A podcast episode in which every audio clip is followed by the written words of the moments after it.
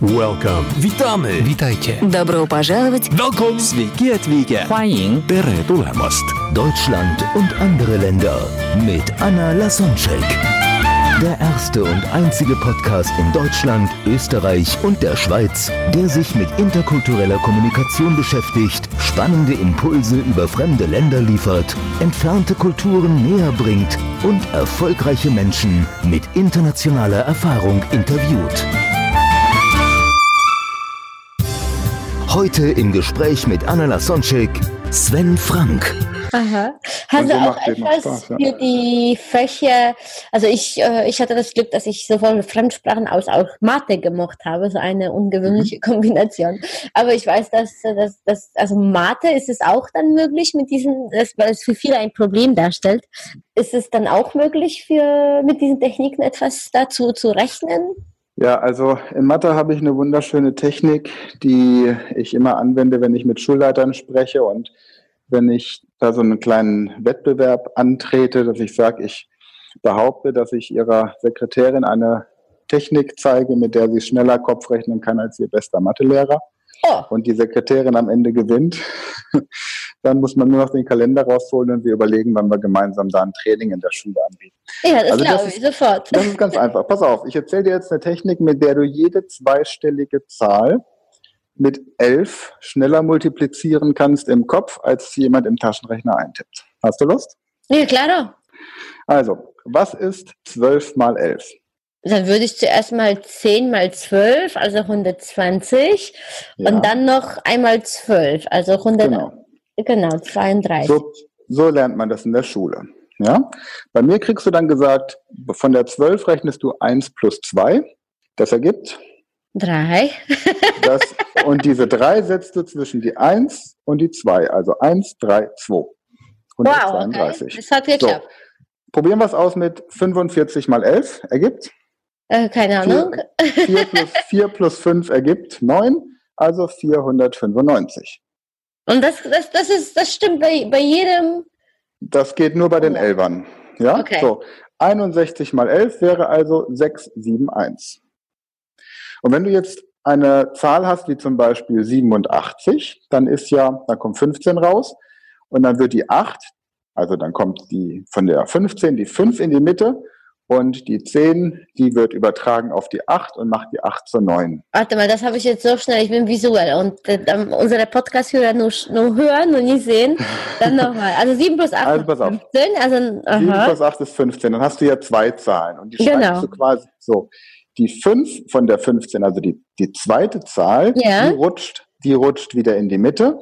Und die 1 erhöht die erste Zahl um eine Position. Also Ah. der 8 wird eine 9. Okay? Und die zweite Position auch erhöht die Zahl dann. Nein, die zweite Position bleibt normal. Also wäre das dann 9, 5, 7. Das ist ein bisschen Ah, jetzt, kompliziert. jetzt, das muss man, jetzt, muss jetzt. man Okay. Sie, wenn man das- wenn man das aufschreibt. 87 hast du gesagt dann. Genau, 87 mal 11 ergibt 957. Okay. Was? Mhm. Und das kannst du, das kannst du jedem Drittklässler beibringen und dann rechnet der dir diese ganzen Zahlen im Kopf aus. Und mit ein bisschen Übung rechnen die schneller im Kopf als die Eltern im Taschenrechner. Ja. Ja? Und weißt du, wenn du so eine Technik Schülern beibringst, dann ist das so ein, ein Push für deren Selbstvertrauen. Das ist der Hammer. Wenn plötzlich ein Schüler zu seinem Lehrer gehen kann und sagen kann, schreiben Sie mir bitte 30 zweistellige Zahlen auf, die ich mit 11 multiplizieren soll. Und ich wette, dass ich sie schneller im Kopf ausrechnen kann als Sie oder jeder andere Schüler hier im Raum. Oder ich wette sogar, dass ich schneller als unser Klassenbester im Taschenrechner ausrechnen kann. Du musst Hm. mal überlegen, was das bedeutet. Ja? Ja. So, und so gibt es, und, Tricks, ja. und so gibt es in der Mathematik eben ganz viele Gesetzmäßigkeiten, die einfach im Schulunterricht nicht unterrichtet werden. Ja? Mhm. Wow. Ja, schön. Das ist ja ein sehr abstraktes Thema und trotzdem geht es mit Memotechnik, weil ich dachte, wenn, wenn wir die Städte mit, den, mit der Geschichte kombinieren, wie können wir das mit, mit Mathe machen? Und wie geht das mit so Sprachen, die zum sehr anders sind, wie zum Beispiel Japanisch? Die haben ja nicht mal unsere, unseres Zeichensystem, also beziehungsweise Buchstabensystem. Wie, wie, wie hast du das geschafft? Wie hast du dich da dran gemacht? Also ich nehme jetzt einfach mal Ungarisch, weil es aktuell präsenter ist in meinem Kopf. Ich müsste jetzt zu lange überlegen, bis, bis ich da ein japanisches Beispiel habe. Okay. Ja? Aber wenn ich jetzt zum Beispiel Vatjok nehme, das Wort Vatjok heißt ich bin. Ich stelle mir vor, dass ich in Watte eingepackt bin und das juckt mich. Vatjok. Okay? Mhm. Oder Tudom. Tudom heißt Wissen, ich weiß. Tudom das merke ich mir mit, tu nicht so dumm, du weißt es doch, tu dumm. Oder Tanitok bedeutet, ich unterrichte. Ich stelle mir vor, ich unterrichte Tanja in Smalltalk, Tanitok. So, und jetzt ist es eben so, ich habe so ein bisschen Talent dafür, solche kreativen Geschichten zu entwickeln. Und dadurch haben eben die Leute, die zu mir zum Coaching kommen, den Vorteil, dass sie von meinen kreativen, vorbereiteten Techniken profitieren können. Wenn ich so eine Geschichte mache, wie beispielsweise die Bundesländer, dann brauche ich dafür eine Viertelstunde, um das zu machen, damit es die Schüler in fünf Minuten lernen können. Wenn ich jetzt die ungarischen Verben nehme, dann brauche ich vielleicht zwei Stunden, um die ungarischen Verben so vorzubereiten, dass jemand, der zum Ungarisch-Training kommt, sie sich in zehn Minuten merken kann.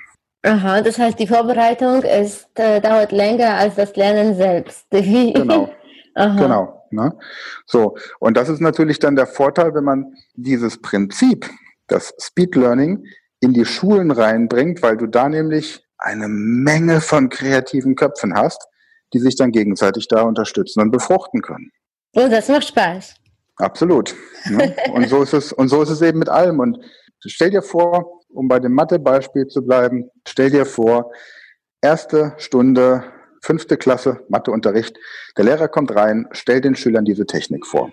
Ja, Sven, du sprichst so viele Fremdsprachen. Also ich nehme an, du reist auch ziemlich viel und hast auch viele spannende Erlebnisse mit Menschen aus anderen Kulturen erlebt. Deswegen will ich gerne so wissen, was, was ist so deine größte Überraschung, Kulturschock?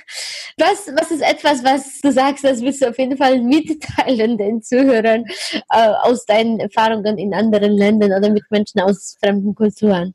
Ja, also es gibt so ein paar lustige Geschichten. Also das eine war, ich war in Tunesien im Urlaub und war mal in so einem Hotel. Ein extrem leckeres, warmes Buffet. Es hat super geschmeckt. Es war war auch alles schön heiß zubereitet und ich bin dann immer zum Koch hingegangen abends und habe auf Arabisch gesagt, Hada Barit und habe so den Daumen hoch und habe dann hier einen auf, was weiß ich, aufdringlichen Touristen gemacht. Und das habe ich so eine Woche gemacht, immer wieder mein Sprüchlein, Hada Barit und nach einer Woche kam dann so der Kellner zu mir und meinte, sag mal, was sagst du unserem Koch eigentlich immer? Und sag ich, ja, ich sag ihm, dass es lecker schmeckt und dass er gut gekocht hat. Und sagt er, nein, aber Barit heißt kalt. Das heißt, ich habe die ganze Zeit vor diesem dampfenden, heißen Buffet gestanden und so mit Daumen hoch dem Koch voller Überzeugung gesagt, das Essen ist kalt. Ja? Okay, wie, wie, wie kommt es, dass du das gesagt hast? Weil ich dachte, ich habe es einfach verwechselt. Ich habe dachte, Barit heißt lecker aber es heißt eben kalt. Ich habe einfach die Wörter verwechselt. Ja? Okay. Oder in aber Schweden, natürlich aus Höflichkeit haben die dann sieben Tage gewartet und die sofort gesagt. die, haben, die haben wahrscheinlich gehofft, dass ich irgendwann abreise und sie nicht mehr belästige. Ja, ja oder in, in Schweden, da bin ich mal mit der Polizei in äh, Kontakt gekommen, weil ich halt auch, wenn ich dann unterwegs bin, habe ich immer eine ziemlich große Klappe. Und dann war da so ein Jugendlicher und er drückt halt dann so, so irgendwelche Prospekte in die Hand und meinte, ich sollte irgendwas ausfüllen. Ja, wir waren in so einer Clique und da wollte ich halt einer auf, ja, ich bin der Oberschwede hier und fülle dann so dieses Ding aus, gebe ihm das Blatt zurück und dann meint er so, ja, er kriegt jetzt 25 Kronen von mir. Dann habe ich gesagt, wieso willst du 25 Kronen? Ja, das ist ein Bingo los gewesen. Und ich habe das jetzt ausgefüllt und die sind alle schon bezahlt und jetzt muss ich ihm das abkaufen. Und dann äh, habe ich gesagt, das kommt überhaupt nicht in Frage. Ich kann überhaupt kein Schwedisch. Und, ja, und dann ging so weit, dass die Polizei gerufen wurde. Die Polizei dann kam, ich den Sachverhalt dann da versucht habe zu klären. Ja, und äh, Ende vom Lied war, die Polizistin hat dem jungen Mann dann 25 Kronen gegeben und hat gemeint, so, hier drauf steht deine Adresse, wenn ich das nächste Mal in Deutschland bin, komme ich vorbei und trinke einen Kaffee bei dir. Mhm. Also das ist eben Schweden. Und so, so richtig geschockt von einer anderen Kultur wurde ich im Grunde noch nie. Es sind eigentlich immer so Situationen gewesen, bei denen ich angeben wollte mit meinen Sprachkenntnissen und voll ins Fettnäpfchen reingesprungen bin. Also, okay. äh, weil, du, weil du etwas verwechselt hast oder weil das kulturell nicht ge gepasst hat? Ja, einfach meistens einfach Wortverwechslungen. Ja. Noch ein Beispiel aus Schweden. Ja, wir waren in dieser Clique eben unterwegs und ich habe gesagt, ich gehe jetzt mal hier nach der U-Bahn fragen. Ne, und schnapp mir da so einen, so einen alten Schweden und sag hier, var finns det måste Tunnelbahnstation her? Ne, und ich wusste, was links heißt, was rechts heißt, was geradeaus heißt, über die Ampel und sowas. Und er erklärt mir das auf Schwedisch und er benutzt keines dieser Wörter. Und ich verstehe nicht, was er mir erklärt. Und dann, was mache ich? Ich nicke freundlich, verabschiede mich. Als er um die Ecke ist, frage ich den Nächsten. Ne? Selbes Spielchen, war finst du aus der Tunnelbahnstation her? Selbes Spiel. Kein links, kein rechts, kein geradeaus.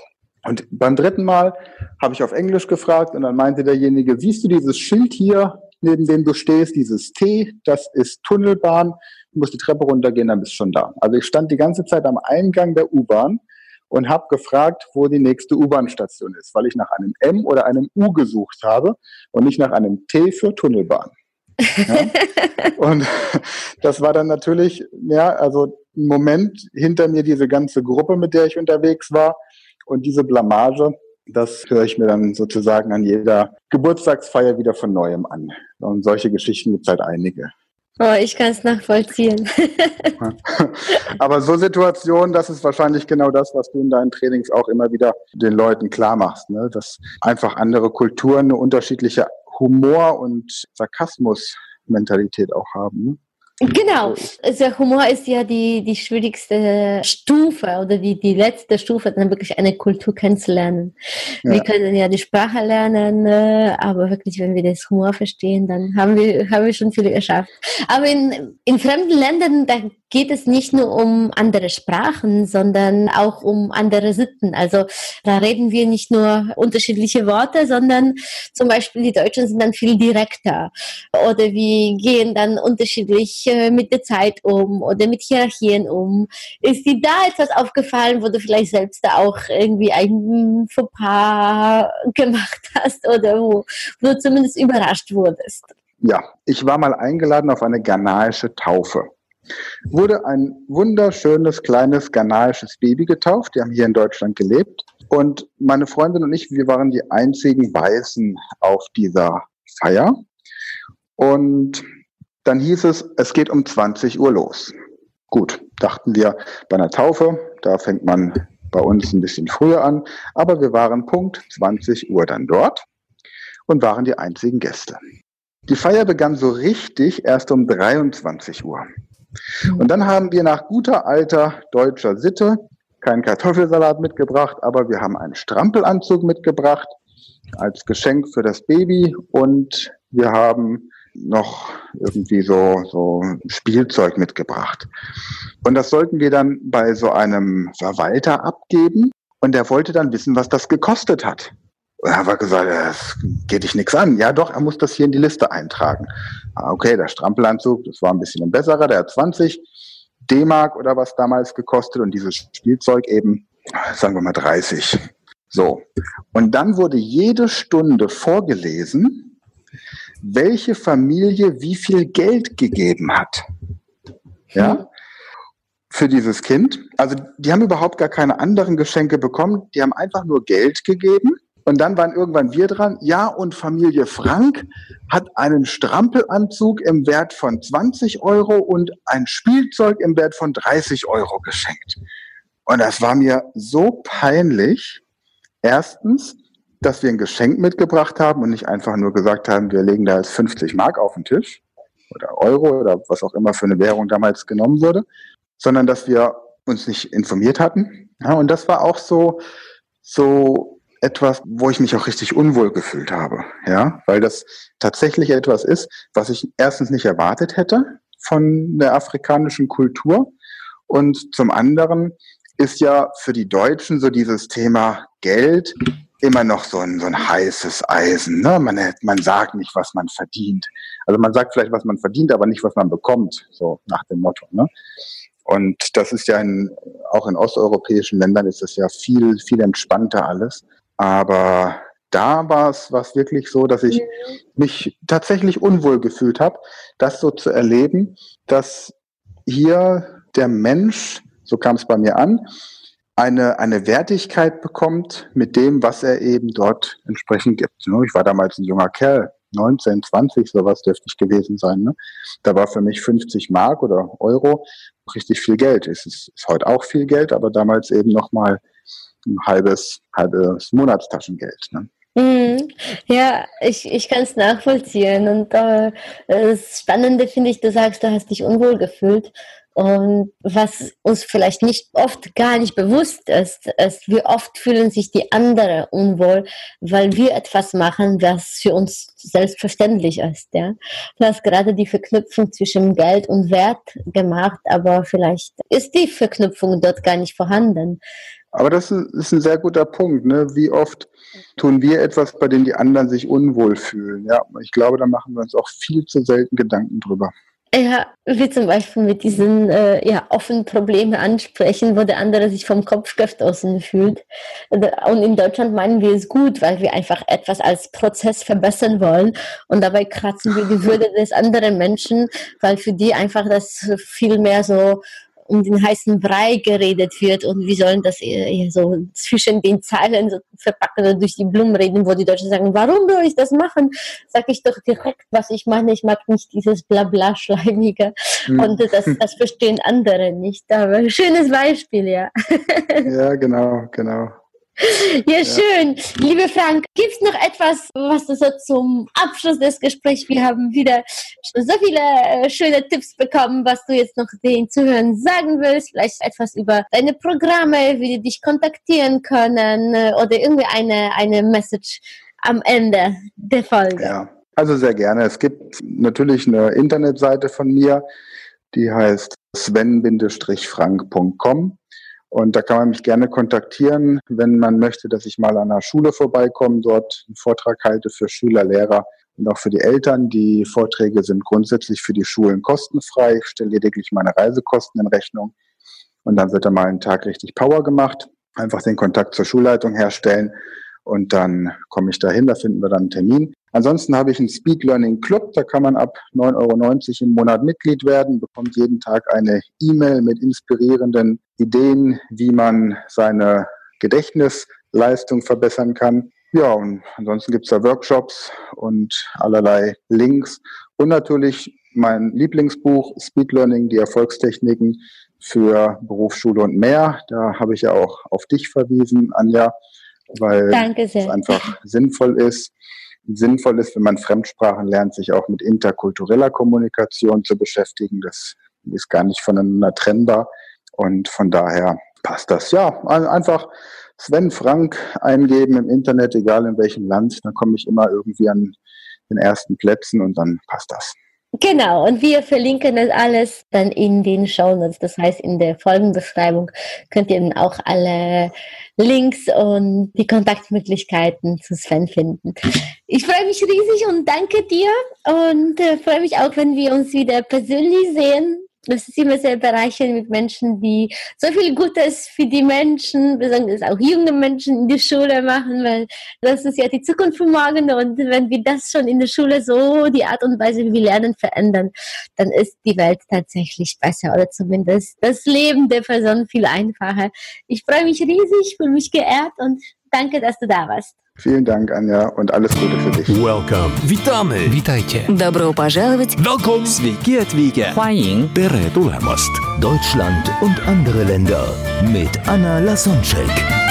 Der erste und einzige Podcast in Deutschland, Österreich und der Schweiz, der sich mit interkultureller Kommunikation beschäftigt, spannende Impulse über fremde Länder liefert, entfernte Kulturen näher bringt und erfolgreiche Menschen mit internationaler Erfahrung interviewt.